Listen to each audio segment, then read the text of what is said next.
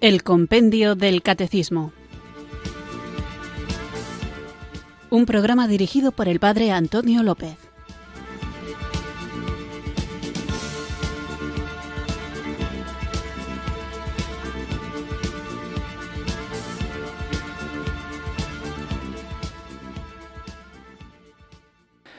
Muy buenas tardes, queridos oyentes de Radio María. Recibido un cariñoso saludo desde Irurzun, en Navarra, quienes sintonizáis una tarde más esta radio que cambia vidas, esta emisora de la Virgen, Radio María, para escuchar el programa El Compendio del Catecismo, nuestro espacio diario de formación en el que vamos conociendo mejor nuestra fe para vivirla mejor, para poder compartirla y para saber cómo defenderla. Me doy cuenta de que en esto de defender la fe, en muchas ocasiones hablo de las ideas de los hermanos separados, es decir, de aquellos que creen en Cristo, pero no pertenecen plenamente a la Iglesia católica y a veces puede dar la sensación de que estos son nuestros enemigos, pero no son enemigos, son hermanos, pero son hermanos separados y por lo tanto nuestra tarea es la de acogerles en la casa del Padre, teniendo en cuenta que son muchísimos más los elementos que tenemos en común que aquellos que nos separan. Precisamente por eso, precisamente porque tenemos muchos elementos en común, es más fácil dejarnos confundir y esa es la razón de que muchas veces mi defensa de la fe vaya dirigida a los errores del protestantismo o de las sectas que se llaman cristianas que a los errores que vienen de fuera del mundo, porque estos, los del mundo, son más fáciles de discernir y a poco sentido cristiano que se tenga, enseguida uno se da cuenta de que le están negando las verdades del Evangelio. Pero cuando alguien utiliza el propio Evangelio para negar lo que el Evangelio dice, es que hay que tener mucho más cuidado. Y por eso, repito, hablo tan a menudo de defender la fe católica, la fe cristiana auténtica, de otras visiones del cristianismo que o distorsionan o parcializan, es decir, toman solo algunas de las verdades reveladas, dejando de lado otras. Sin embargo, lo cierto es que vivimos inmersos en el mundo y este mundo también debe ser evangelizado y por lo tanto la fe ha de ser defendida. Y una de las expresiones que quizá hayáis oído más veces, en su momento estuvo como muy de moda, es decir que la religión es el opio del pueblo. Esta frase, la religión es el opio del pueblo, es una frase atribuida a Karl Marx, un filósofo intelectual alemán del siglo XIX. ¿Qué quiere decir esta frase? Que la religión, según él, es usada por las clases dominantes como instrumento para controlar al pueblo, aliviando y dándole sentido a sus padecimientos mediante la idea de un mundo de dicha ilusoria y la promesa de una vida eterna. La frase se inscribe dentro del sistema de pensamiento de Marx, también conocido como el marxismo, que sostenía que las personas oprimidas por el sistema capitalista debían hacer una revolución para acabar con el capitalismo e instaurar un régimen comunista de igualdad y justicia social. Esto es el marxismo. La religión es el opio del pueblo se encuentra en un escrito de Marx llamado Contribución a la crítica de la filosofía del derecho de Hegel. La frase está en un contexto donde Marx expone sus ideas en torno a la religión y cuál es el significado que la religión tiene para el pueblo. Dice el contexto de esta frase. La miseria religiosa es al mismo tiempo la expresión de la miseria real y la protesta contra la miseria real. La religión es el suspiro de la criatura atormentada, el alma de un mundo desalmado y también es el espíritu de situaciones carentes de espíritu. La religión es el opio del pueblo. Renunciar a la religión en tanto dicha ilusoria del pueblo es exigir para éste una dicha verdadera, exigir la renuncia a las ilusiones correspondientes a su estado presente es exigir la renuncia a una situación que necesita de ilusiones. Por lo tanto, la crítica de las religiones en germen, la crítica de este valle de lágrimas rodeado de una aureola de religiosidad. Para Marx, la religión implica no sólo la miseria real de la vida humana, sino una forma de protesta contra esta, como si la religión, en cierto sentido, se sustentara precisamente en la miseria del mundo y de la realidad que atormenta el alma humana. Por eso, Marx, en este pasaje que he leído, llama a renunciar a la religión, que es una dicha ilusoria y a su promesa de un mundo mejor después de esta vida miserable, pues considera que la religión es un síntoma de la necesidad de ilusiones del pueblo condenado a un valle de lágrimas.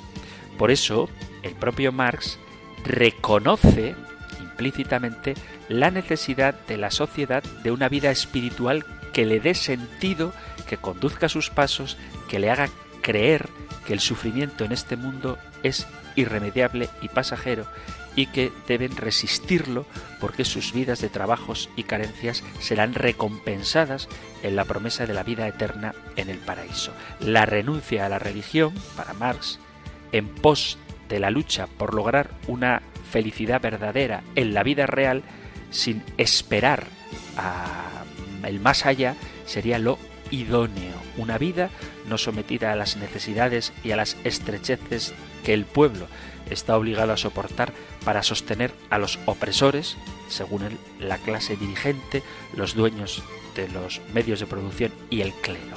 Una vida mejor en un mundo mejor aquí en la tierra durante esta existencia.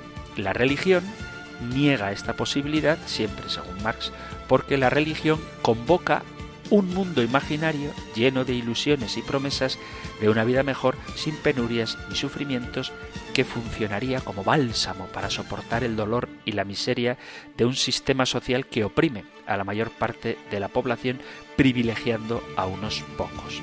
Así pues, esta vida miserable solo es soportable, siempre según Marx, gracias a esa promesa que aliena, según él, al ser humano, que lo adormece y lo hace aceptar el orden social vigente como necesario e irremediable, imposible de cambiar, pues esta ha sido la voluntad de Dios, obligándolo a postergar los sueños de justicia e igualdad al mundo divino. Dicho de otro modo, la religión pasa a ser el discurso por medio del cual, según Marx, se legitiman las injusticias sociales. Por eso compara la religión con el opio, que es una droga obtenida de las semillas de la amapola que tiene un efecto analgésico y tranquilizante en las personas y que antiguamente era usado era usado el opio como medicina contra el dolor. Del mismo modo que el opio funciona como una anestesia contra el dolor, limita el pensamiento, nubla la visión e impide enfrentar la realidad, asimismo la religión, según Marx, no permite ver más allá del mundo ilusorio que han pintado con sus amenazas de castigo eterno en caso de rebeldía y su promesa de paz eterna los clérigos. La religión es el remedio para calmar las angustias espirituales e impedir que el pueblo luche para modificar el orden establecido por las clases dominantes. Para Marx, por lo tanto, la única respuesta a este sistema social que obliga al pueblo al sufrimiento y a las necesidades era una revolución que cambiara las condiciones del mundo y que cumpliera las progresas de un mundo mejor, no en el más allá, después de la vida, sino en la propia tierra. Sin embargo, basta con conocer un poquito de historia para saber cuáles han sido las trágicas consecuencias del pensamiento marxista y las maravillosas obras que ya en este mundo la Iglesia realiza. Hablaremos hoy de la vida eterna y si la Iglesia realiza obras maravillosas en este mundo es porque tiene su esperanza puesta en el cielo y sabe que para cambiar la sociedad hace falta cambiar los corazones y el único que puede hacer esto es Dios, el único que puede transformar el corazón de cada individuo y así transformar la sociedad es el Espíritu Santo. Así que comencemos pidiendo que nos cambie a nosotros e invoquémosle con fe.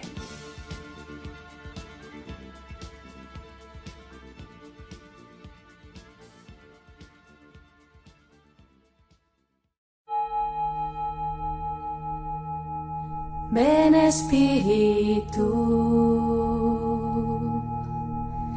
ven Espíritu, ven Espíritu.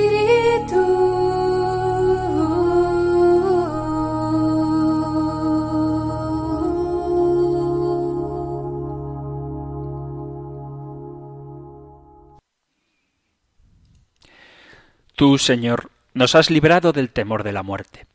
Tú has convertido el final de la vida de aquí abajo en comienzo para nosotros de la vida verdadera. Tú haces descansar un tiempo nuestros cuerpos en el sueño y los despertarás de nuevo con la trompeta del final de los tiempos. Tú entregas en depósito a la tierra nuestra tierra, la que tú modelaste con tus manos, y harás surgir de nuevo lo que le entregaste transformando con la inmortalidad y la belleza lo que en nosotros es mortal y deforme.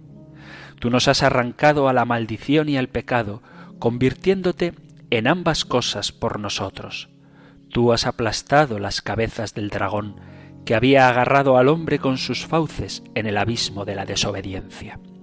Tú nos has abierto el camino de la resurrección, haciendo saltar las puertas del infierno y reduciendo a la impotencia a aquel que tiene poder sobre la muerte. Tú has dado a quienes te aman una señal, el signo de la Santa Cruz, para destrucción del adversario y seguridad de nuestra vida. Oh Dios eterno, a quien fui entregado desde el vientre de mi madre, a quien ha amado mi alma con toda su fuerza, a quien he consagrado todo mi cuerpo y mi alma desde mi niñez hasta ahora coloca junto a mí al ángel luminoso que me lleve de la mano hasta el lugar del refrigerio, allí donde se encuentra el agua del descanso, en el seno de los santos patriarcas. Tú que has quebrantado la espada de fuego y has dado el paraíso al hombre crucificado a tu lado y que se había confiado a tu misericordia. Acuérdate también de mí cuando estés en tu reino, porque yo también estoy crucificado contigo, pues he clavado mi carne con el miedo y temo tus juicios. Que el temible enemigo no me separe de tus elegidos, que el envidioso no se interponga en mi camino, que mi pecado no aparezca al descubierto ante tus ojos, si engañado por la debilidad de nuestra naturaleza he pecado de palabra, obra o pensamiento. Tú que tienes sobre la tierra el poder de perdonar los pecados, líbrame para que pueda retomar el aliento y una vez despojado del cuerpo, aparezca ante ti sin mancha ni arruga en el perfil de mi alma, que mi alma sea acogida en tus manos, inmaculada e irreprochable como incienso ante tu rostro.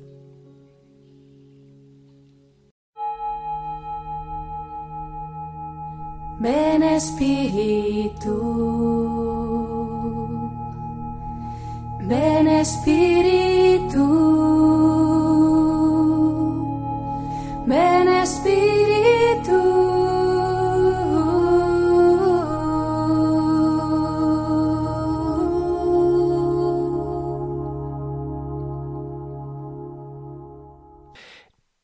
Vamos allá con nuestro nuevo programa de hoy y la oración que hemos hecho para invocar al Espíritu Santo es una oración de una santa que sinceramente yo no conocía, pero es un texto muy bonito, si lo habéis escuchado con atención, y plagado, muy plagado de citas bíblicas. Lo que pasa es que como es la oración, no he querido darlas todas. Bueno, de hecho no he dado ninguna, pero es un texto que tiene en esta breve oración casi una veintena de citas de la Sagrada Escritura. Y es una oración, como digo, compuesta por Santa Macrina. Santa Macrina, que era hermana de San Gregorio de Nisa y compuso esta oración antes del momento de su muerte. Y hablamos de la muerte en la oración porque los temas que hemos estado tratando hasta ahora eran a propósito de nuestra fe en la resurrección de la carne.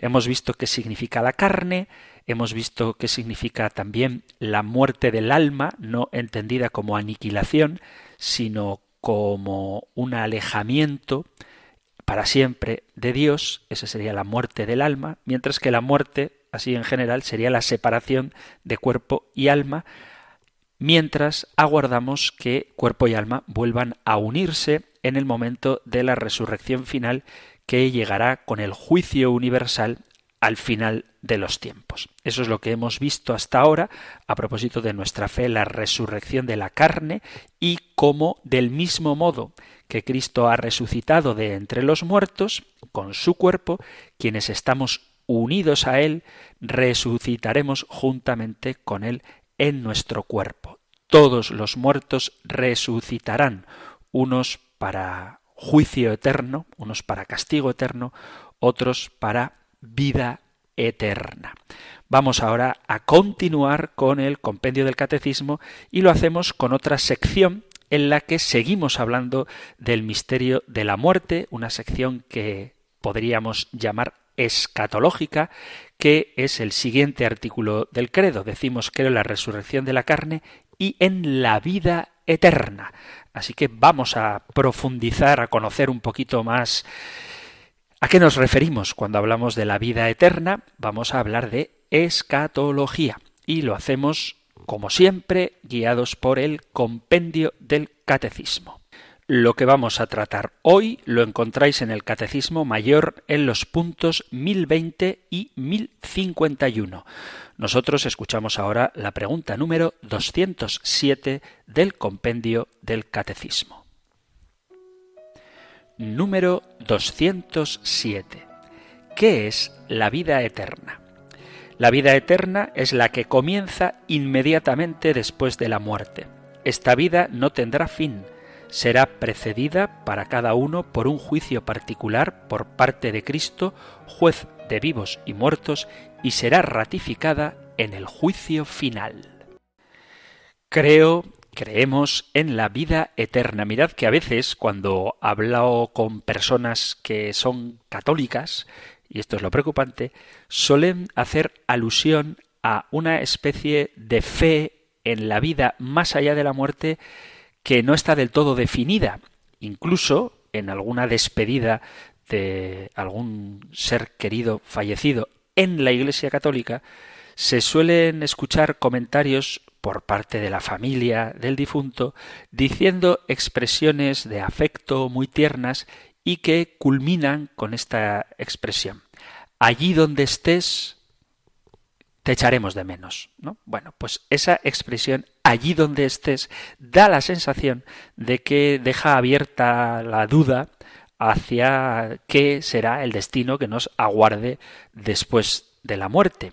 Daos cuenta de que muchas veces, tanto a solas como en compañía, nos hacemos preguntas existenciales acerca de la muerte. Esto es algo que inquieta a todo el género humano, sea de la religión que sea. ¿Qué es la muerte? ¿Qué pasa después de la muerte? Y de eso es de lo que vamos a hablar. Alguien dice que no hay experiencia porque ninguno ha vuelto para contarnos lo que pasa después de la muerte. Bueno, pues eso no es verdad. Sí que hay uno que ha vuelto de entre los muertos para contarnos lo que hay después. Nosotros tenemos una vida que nace, crece, tiene experiencias, madura, forma una familia o una vocación, te realizas profesionalmente, envejeces, llega una especie de decrepitud del cuerpo y finalmente mueres. ¿Podemos saber algo a propósito de la muerte? La respuesta es que sí. La fe sirve sobre todo para dar una respuesta al enigma de la muerte. A veces da la sensación de que la religión se utiliza como un medio para hacer de este mundo un lugar mejor, más habitable y solidario. Y es verdad que al contrario de lo que dice Marx, quien tiene fe se implica en las realidades temporales transformándolas y mejorándolas. Pero nunca debemos perder la perspectiva de la vida eterna, porque todo esto que conocemos es caduco, mientras que aquello que nos aguarda permanece para siempre, si bien es cierto que hay una relación entre la vida que llevamos en este mundo y el destino final que nos aguarda. La parte de la teología que se dedica al estudio de lo que ocurre después de la muerte, la parte de la teología de lo que ocurre después de la muerte, se llama escatología. Escatología. Y daos cuenta de que a veces se tiene la sensación de que el teólogo es el experto en Dios y esto es un concepto equivocado. El teólogo, a pesar de que etimológicamente la palabra teología signifique disciplina o palabra o ciencia, si queréis, sobre Dios, en sentido estricto, la teología es el estudio sobre la fe, no sobre Dios como un ente abstracto o como un ser objeto de estudio filosófico, sino Dios como el objeto de nuestra fe. Y la teología estudia la fe. Y la escatología estudia las realidades últimas desde la fe. La ciencia solamente puede centrar su estudio en lo material. Lo que ocurre después de la muerte no es material y por lo tanto escapa al alcance de lo que la ciencia puede decirnos. Sin embargo, la fe, en cuanto conocimiento de realidades sobrenaturales, de realidades no materiales, sí puede, y de hecho lo hace, decirnos cosas a propósito de lo que ocurre después de la muerte. La palabra escatología, como decía, viene del griego escatá, que significa cosas últimas. Y esta misma palabra, escatología, se tradujo al latín en la Biblia de San Jerónimo, en la Biblia vulgata, como novísimo. Los novísimos, es decir, las cosas más nuevas, las cosas más recientes. Entonces, escatología y novísimos es lo mismo. El estudio de la escatología o el estudio de los novísimos es lo mismo. Esto lo digo porque a lo mejor a uno le suena más una palabra que la otra. La palabra escatología aparece en la Sagrada Escritura en el libro del Eclesiástico en el capítulo 7, versículo 36 dice, en todas tus acciones ten presente tu fin, tus escata, tus cosas últimas y jamás cometerás pecado. Es común, pues, recurrir a este pasaje bíblico para fundamentar en la Sagrada Escritura el tratado de la escatología, o sea, el fin individual de cada persona. El fin no entendido como el acabamiento, se acabó la película, fin de la película, sino el fin como lo último, el objetivo último. No es que se acabe, sino que es lo último. Sin embargo, hay un riesgo con traducir escatología como lo último, porque cuando hablamos de la escatología, estudiamos también lo que se conoce como escatología intermedia. ¿Qué es la escatología intermedia? Que por muchos es negada. Ya hablaremos de ello. La escatología intermedia es aquella que estudia la etapa que va desde la muerte de cada persona hasta el final de toda la humanidad. La escatología no estudia solo lo que te ocurre después de muerto, sino también lo que ocurre desde que mueres hasta que se manifieste definitivamente Jesucristo en la parusía y resuciten los muertos y se dé el juicio universal. Por tanto, la escatología se refiere sobre todo al destino del hombre y del mundo después de la muerte. En el Nuevo Testamento, como todo en la vida cristiana, el fundamento de la escatología es el acontecimiento de Cristo, su presencia personal como Dios que es en la tierra y también como anticipación de la manifestación futura de Dios con la venida del Espíritu Santo. Desde los comienzos, la fe cristiana consideró la resurrección de Cristo no sólo en relación al pasado como cumplimiento de las profecías divinas, sino también en relación al futuro como anticipación y garantía de la salvación que vendrá al final de los tiempos. El sentido escatológico del misterio de Cristo, desde su entrada en el mundo hasta su resurrección, adquiere una perspectiva nueva que aparece por ejemplo, en la carta a los hebreos, que nos da la visión de Cristo como la presencia personal de Dios en la historia.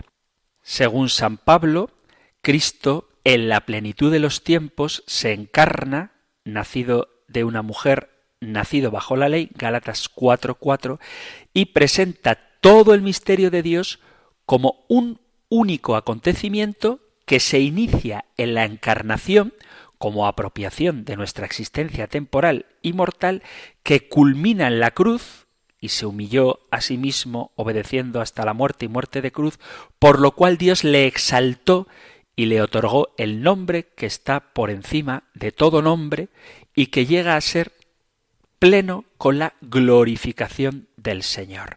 Entonces, desde la encarnación en la plenitud de los tiempos de Gálatas 4.4 hasta la exaltación y el nombre sobre todo nombre de Filipenses 2, donde llega la plenitud de Cristo, ahí está toda la escatología cristiana. San Pablo dice también que la fuerza divina de la resurrección da lugar a la divinización plena de la humanidad de Cristo. Cristo se hace hombre para que el hombre se haga como Dios. Cristo nos da una gracia y nos la hace saber en su cruz.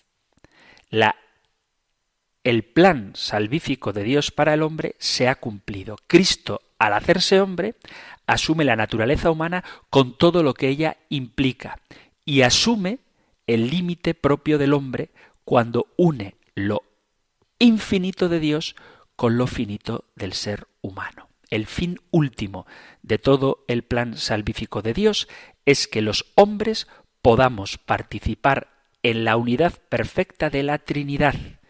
Pero ya ahora, antes de esa glorificación final, ya ahora somos llamados a participar de esa intimidad de Dios. En la teología cristiana hablamos de la plenitud de la encarnación del verbo, que significa el fin, la meta, no el fin, vuelvo a repetir, como final, como acabado, sino el fin como meta del universo. La encarnación del verbo no es algo que afecta únicamente al ser humano, sino a todo el universo. De esta manera, Jesucristo aparece como plenitud, como meta, porque todo resucita con Cristo y todo llega a su fin. Por eso decimos que Cristo es el Señor de la historia y la cabeza de la Iglesia. Esto lo encontráis en el libro del Apocalipsis capítulo 22 versículo a partir del 12.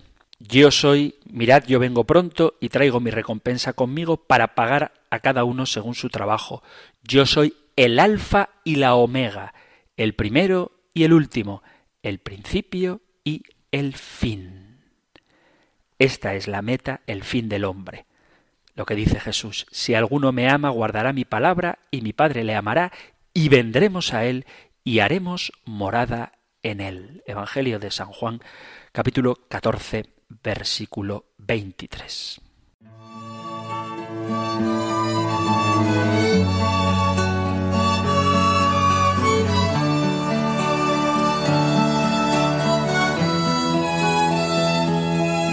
Escuché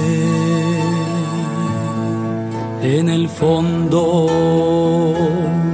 de mi alma.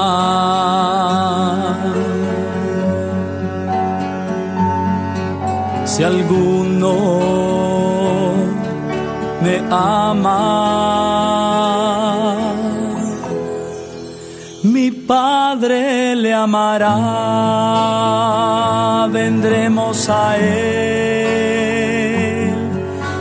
haremos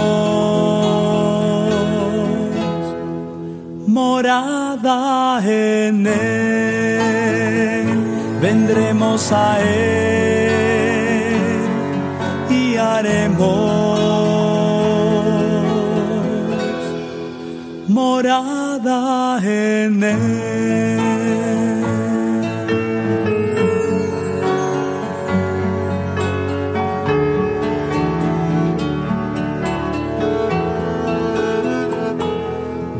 Mis tres. Celebrar dentro de mí.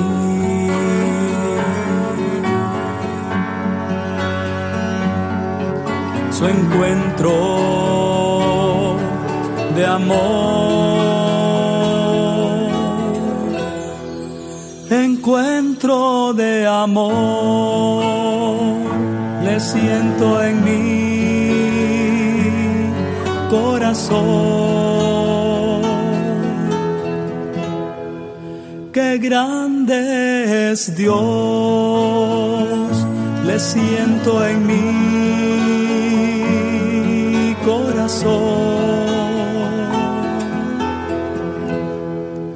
Qué grande es Dios.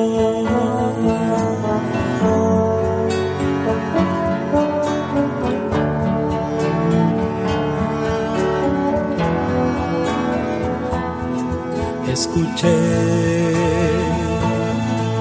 En el fondo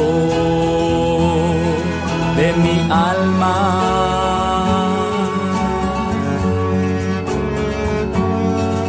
si alguno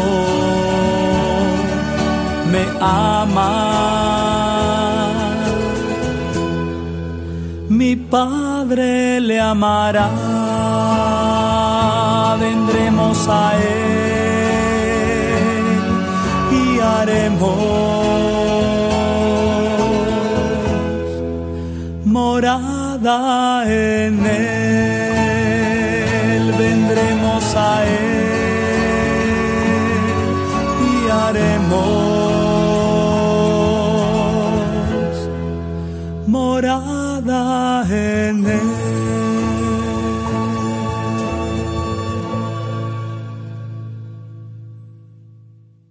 Estás en Radio María escuchando el Compendio del Catecismo, nuestra cita diaria con la formación católica de lunes a viernes de 4 a 5 de la tarde, una hora antes si nos sintonizas desde las Islas Canarias y hoy comenzamos el artículo, la reflexión sobre el artículo de fe, creo en la vida eterna. La pregunta 207 pregunta ¿qué es la vida eterna? Y estamos hablando de qué es la escatología, el estudio de las ultimidades del hombre, entendiendo como ultimidad qué es lo que nos aguarda después de la muerte y qué es lo que nos aguarda entre la muerte individual de cada uno de nosotros y el final del mundo y cómo Cristo es para toda la creación, para todo el mundo, el sentido último de cuanto existe, no sólo para el hombre, sino también para la creación. Y aquello a lo que estamos llamados es a ser morada de la Santísima Trinidad. Por eso terminaba antes de esta canción que nos habla precisamente de cómo el Señor hará morada en nosotros, citando el Evangelio de San Juan capítulo 14 versículo 23. Si alguno me ama, guardará mi palabra y mi Padre lo amará y vendremos a él y haremos morada en él. Cristo es, por tanto, el acontecimiento escatológico, el fin, la meta, para el hombre, para el mundo y para la historia. El Nuevo Testamento presenta a Jesucristo como el destino definitivo de la humanidad. Una vez que Cristo resucita, ya no muere más. Su resurrección es definitiva e imposible de anular. Cristo ha vuelto a la vida para siempre. Cristo resucitó como primicia de entre los muertos. Esto significa que en la resurrección de Cristo está incluida la nuestra, porque primicia indica el inicio de una serie. El mismo San Pablo, en la carta a los romanos, en el capítulo 8, versículo a partir del 29, dice que Cristo es el primogénito de muchos hermanos. Dice literalmente, pues a los que de antemano conoció, también los predestinó a reproducir la imagen de su Hijo para que fuera él el primogénito entre muchos hermanos, y a los que predestinó, a esos también los justificó, a los que justificó, a esos también los glorificó. Y en la carta a los colosenses, en el capítulo primero, dice, Él, a propósito de Cristo, es también la cabeza del cuerpo de la Iglesia. Él es el principio, el primogénito de entre los muertos, para que sea Él el primero en todo. Pues Dios tuvo a bien hacer residir en Él toda la plenitud y reconciliar por Él y para Él todas las cosas, pacificando mediante la sangre de su cruz lo que hay en la tierra y en los cielos.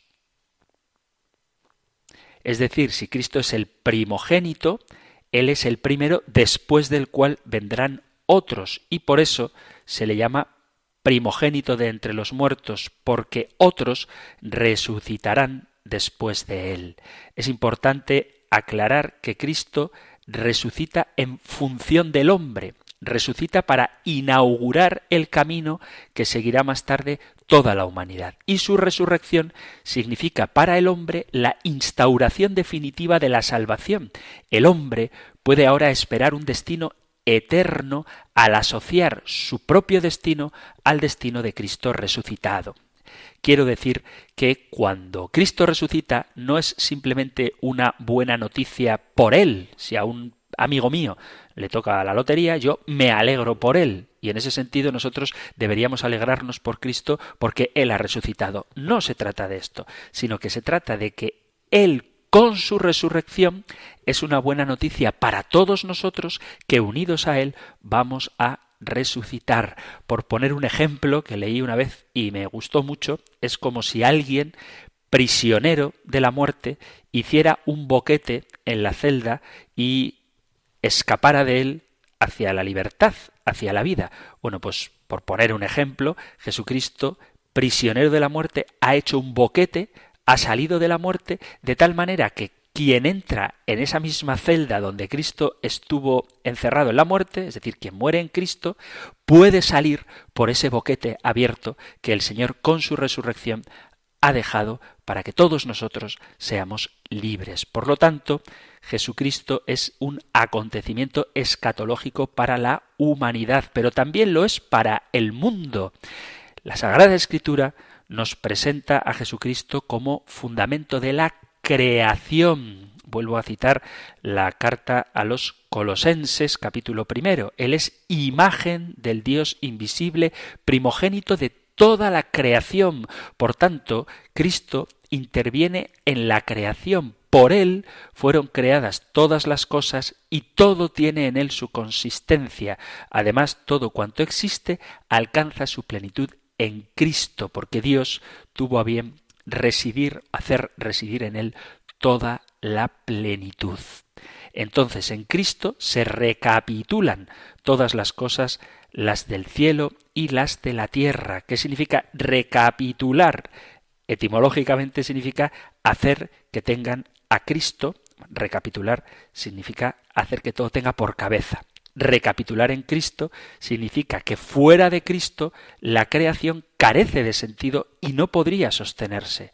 Sería impensable porque Cristo es el principio creador y divino de cuanto existe. Capítulo primero de Efesios, en el versículo a partir del 7, dice, en él tenemos por medio de su sangre la redención, el perdón de los delitos, según la riqueza de su gracia, que ha prodigado sobre nosotros en toda sabiduría e inteligencia, dándonos a conocer el misterio de su voluntad, según el benévolo designio que él se propuso de antemano, para realizarlo en la plenitud de los tiempos, hacer que todo tenga a Cristo por cabeza, lo que está en los cielos y lo que está en la tierra. Y así como dice el Evangelio de San Juan en el prólogo, que todo fue hecho por medio del verbo y sin el verbo no se hizo nada de cuanto existe, de esa misma manera todo se mantiene en la existencia en virtud de Cristo por quien todo fue hecho. Así que Jesucristo es el acontecimiento escatológico para el mundo y también para la historia. La encarnación del Verbo de Dios, la encarnación de Cristo, es la expresión más elocuente, más clara de la solidaridad y del amor de Dios hacia todos los hombres. Al encarnarse Dios hizo suya la historia y logró que la historia temporal, la historia cronológica, se convirtiera en historia salvífica, en la historia de la salvación, en una historia redimida. Con su muerte, Cristo se solidarizó con la condición mortal del hombre y la glorificación de la humanidad de Cristo, ocurrida en el momento de su resurrección, implica una transformación total de todo el ser humano y de todo lo creado. A partir de la resurrección surge entonces un destino trascendente y eterno para todos los hombres, porque ahora sí, porque Cristo ha resucitado, existe la posibilidad de purificarse y de salvarse. La escatología, por lo tanto, tiene una relación muy estrecha con la cristología, con el plan de Dios para salvar al hombre, a la humanidad. La resurrección de Cristo es el único acontecimiento definitivo de toda la historia de la salvación. Esta resurrección que comienza con la encarnación, que transcurre con la vida pública de Jesús y que llega a su plenitud en la cruz, donde tras la resurrección se manifiesta esta cima del misterio del amor de Dios al que nosotros nos unimos en el bautismo. La muerte ya no tiene dominio sobre Jesús.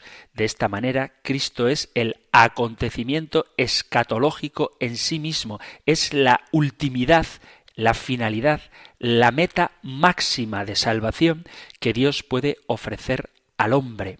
Y esta plenitud es totalmente opuesta a cualquier signo de provisionalidad. Cristo es la comunión más profunda entre Dios y el hombre y por eso decimos que es imagen perfecta del hombre. Todo fue creado por él, todo tiene su consistencia en él y todo llegará a su plenitud en él. La humanidad de Cristo hace al Hijo de Dios único mediador entre Dios y los hombres y único mediador de todas las cosas divinas. La escatología, por tanto, no hace otra cosa que explicar lo que ya ocurre en la escatología. No puede haber escatología sin cristología, porque la resurrección de Cristo es el único misterio escatológico que ha sucedido en la historia humana. Y es precisamente por ella que podemos hablar de las realidades últimas. Podemos hablar de un más allá porque Dios se ha venido al más acá y sabemos lo que hay más allá, no porque uno que ha muerto ha resucitado, uno cualquiera, no porque uno de la tierra ha ido a ver lo que había en el otro lado, sino porque uno del otro lado ha venido a la tierra para mostrarnos lo que hay allá. Por eso es que desde la fe, desde el estudio de la fe, podemos dar una respuesta a el misterio, al enigma de la muerte. La resurrección de Cristo es un acontecimiento histórico y salvífico que nos permite hablar de cosas que están más allá de la muerte, es decir, de cosas trascendentes. El miedo a la muerte radica en pensar que al no tener cuerpo tampoco tendremos conciencia de existir. Tenemos miedo de que con la muerte corporal dejemos de tener un yo consciente. Entonces, si el hombre siente que vive en cuanto a lo que aspira y proyecta, ¿qué sentido tiene esforzarse en una vida que va a terminar? La realidad es que el hombre no puede evitar la muerte. Si el hombre entonces sufre la muerte como experiencia límite de su existencia, es porque anhela seguir viviendo y porque la muerte lo desvincula de ese contacto sensible con el mundo y con otros seres humanos. El hombre tiene necesidad de trascender, busca hacerlo. Es un ser creado a imagen y semejanza de Dios, un ser que está caracterizado por su libertad y por su dignidad. A diferencia de los demás seres, el hombre tiene capacidad de amar y de conocer, y Cristo es aquel que vuelve a unir aquella semejanza del hombre con Dios rota en el Antiguo Testamento, porque Cristo es el nuevo Adán, el nuevo hombre que libera al mundo del pecado y lo salva. Ya hemos visto que, según la Biblia, el hombre es una unidad integrada por cuerpo y alma, por el cuerpo revivido, animado, y por el alma o espíritu orientado a Dios. Esto es lo más importante. El hombre necesita a Dios porque ha sido creado a su imagen y semejanza. La reflexión del hombre como espíritu encarnado y sobre las condiciones fundamentales de su obrar en el mundo se muestra incapaz de alcanzar una plenitud definitiva de todo lo que hace. La fe, sólo la fe, puede ayudar cuando vemos que en la resurrección de Cristo, en su salvación, encontramos el verdadero significado de la historia y de nuestra propia historia. En Cristo podemos ver al hombre perfecto. Solo en Él la humanidad alcanza su plenitud y solo en Él volvemos a ser totalmente imagen de Dios. La antropología cristiana unitaria, que afirma que el hombre es unidad de cuerpo y alma, permite dar una visión integral de cómo el hombre es capaz de trascender la muerte y resucitar en cuerpo glorioso y en alma. Y sólo desde esta antropología se hace posible la escatología. Solo desde esta visión damos una respuesta adecuada a los anhelos más íntimos del hombre de vivir sin perder la identidad, sin perder la propia personalidad, al enigma de la muerte. Dentro del estudio de la escatología está también la parusía. La parusía significa etimológicamente estar presente. Antiguamente se utilizaba esta palabra para referirse a la manifestación en la tierra de personas divinas o para designar la entrada triunfal de los reyes en las ciudades de sus dominios. En el Nuevo Testamento, la resurrección de Cristo está asociada a la parusía de Cristo.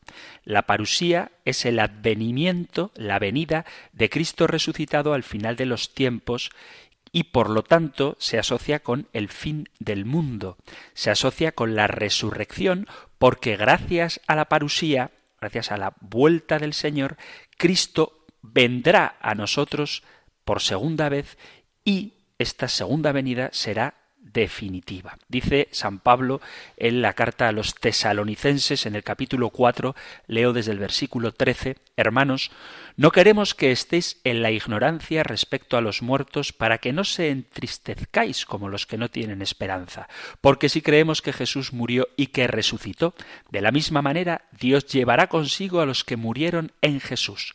Os decimos esto como palabra del Señor.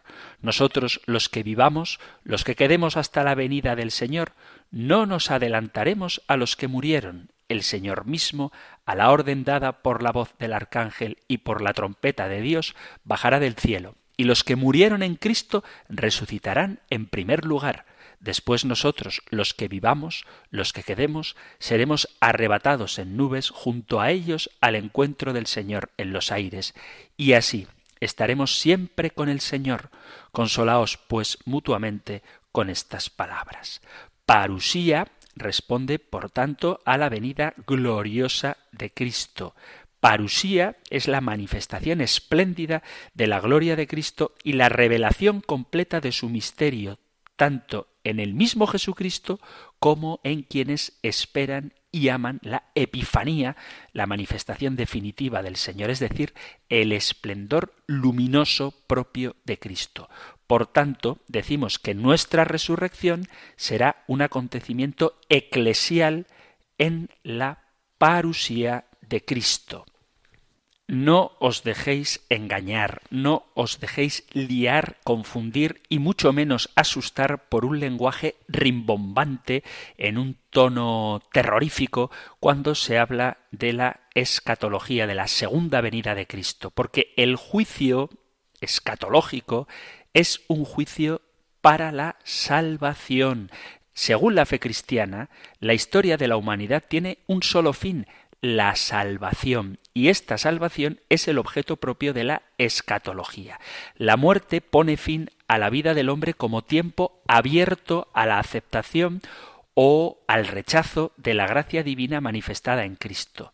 La muerte significa la incapacidad de acciones benévolas que puedan llevar al hombre a la salvación o a la condenación eterna, y nadie puede hacer nada por su propia salvación porque ya dejó de existir. Una vez muerto, el hombre pierde la posibilidad definitiva de aceptar o rechazar a Cristo. Existe un juicio particular que ocurrirá para cada uno en el momento de su muerte y un juicio final o escatológico que ocurrirá al final de los tiempos. Aquellos que mueren en amistad de Dios viven para siempre con Él. Los que no se condenan. Las almas, amigas de Dios, se vuelven imagen del Padre porque le ven tal cual es, dice el apóstol Juan en la primera carta suya, en el capítulo 3, seremos semejantes a Él porque le veremos tal cual es. Es decir, entenderemos toda la revelación y contemplaremos eternamente a Dios. El juicio escatológico será, por tanto, el triunfo definitivo de Dios sobre el pecado y sobre la muerte. A lo largo de los siglos, la idea de la justicia de Dios empezó a verse algo así como una especie de rendición de cuentas del hombre frente a Dios, y esto empezó a generar mucha angustia en el hombre que afirmaba a veces que muy pocos se salvan. Sin embargo, Jesús solo anuncia salvación. La condenación del hombre será únicamente una posibilidad para personas individuales, o sea, no habrá condenación de la humanidad, habrá condenación de quienes rechazan a Jesucristo. Y esto significa que la salvación o condenación de cada uno depende única y exclusivamente de cada uno. Existe el pecado, pero también existe el arrepentimiento, y Dios es infinitamente justo, pero infinitamente misericordioso. Todo ha sido creado bueno, dice el Génesis varias veces, y vio Dios que era bueno, y finalmente, y vio Dios todo lo que había hecho, y era bueno. Dice la sabiduría que no es Dios quien hizo la muerte ni se recrea en la destrucción de los hombres. Y dice Ezequiel capítulo 18 que Dios no quiere la muerte del pecador, sino que se convierta de su conducta y que viva. Dios es amor. Así es como lo define el apóstol Juan en su primera carta capítulo 4 versículo 8 y quiere que todos los hombres se salven y lleguen al conocimiento de la verdad. Primera carta de Timoteo capítulo 4 versículo 8. Sin embargo, sí que existe una condenación individual y definitiva para aquellos que mueren en pecado grave.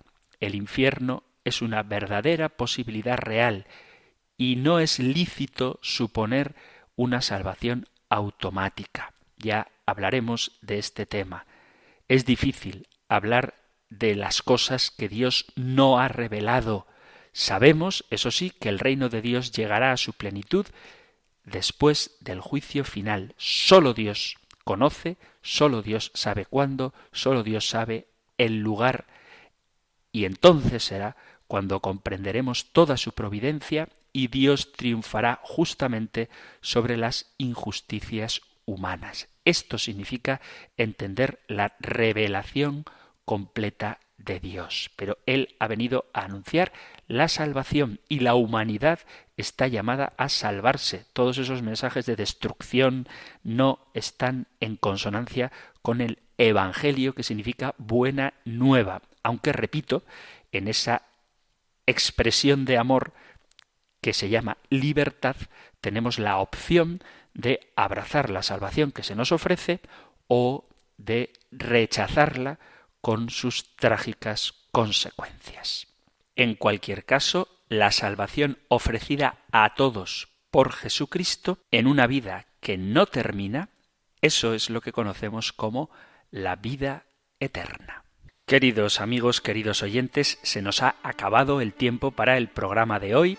Supongo que habrá suscitado algunas preguntas, pero os animo a que tengáis paciencia, que sigáis escuchando el compendio del catecismo y que tengáis en cuenta que vamos a seguir hablando de escatología, de estas ultimidades, de esto que ocurre después de la muerte y profundizaremos en cada uno de los aspectos. Si tenéis el libro del compendio del catecismo, cosa que confío que así sea, podéis adelantaros a las preguntas que vienen para que no hagáis cuestiones en estos días que vamos a resolver próximamente. No obstante, si queréis, después de haber leído las preguntas que vienen, formular vuestros propios cuestionamientos, si queréis hacer alguna pregunta, si queréis dar algún testimonio, si queréis discrepar de algo, si queréis alguna aclaración, cualquier cosa que queráis compartir, sabéis que Radio María pone a vuestra disposición dos medios para hacerlo.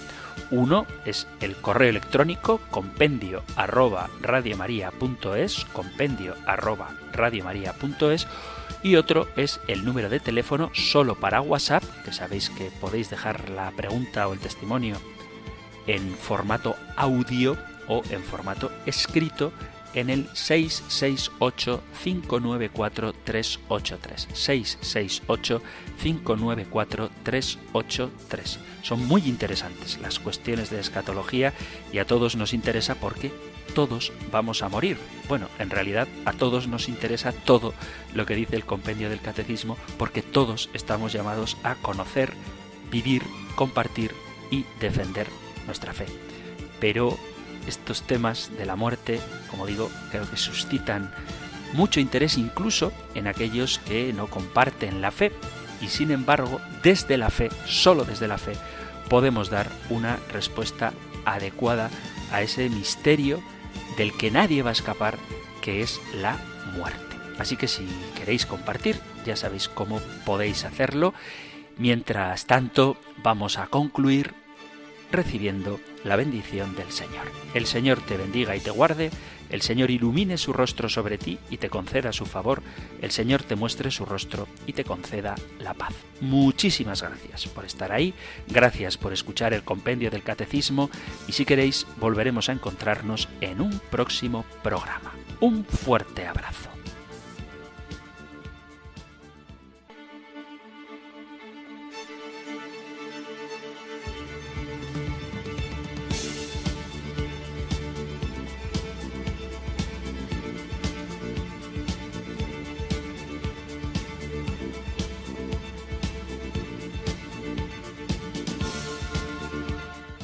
El Compendio del Catecismo. Un programa dirigido por el Padre Antonio López.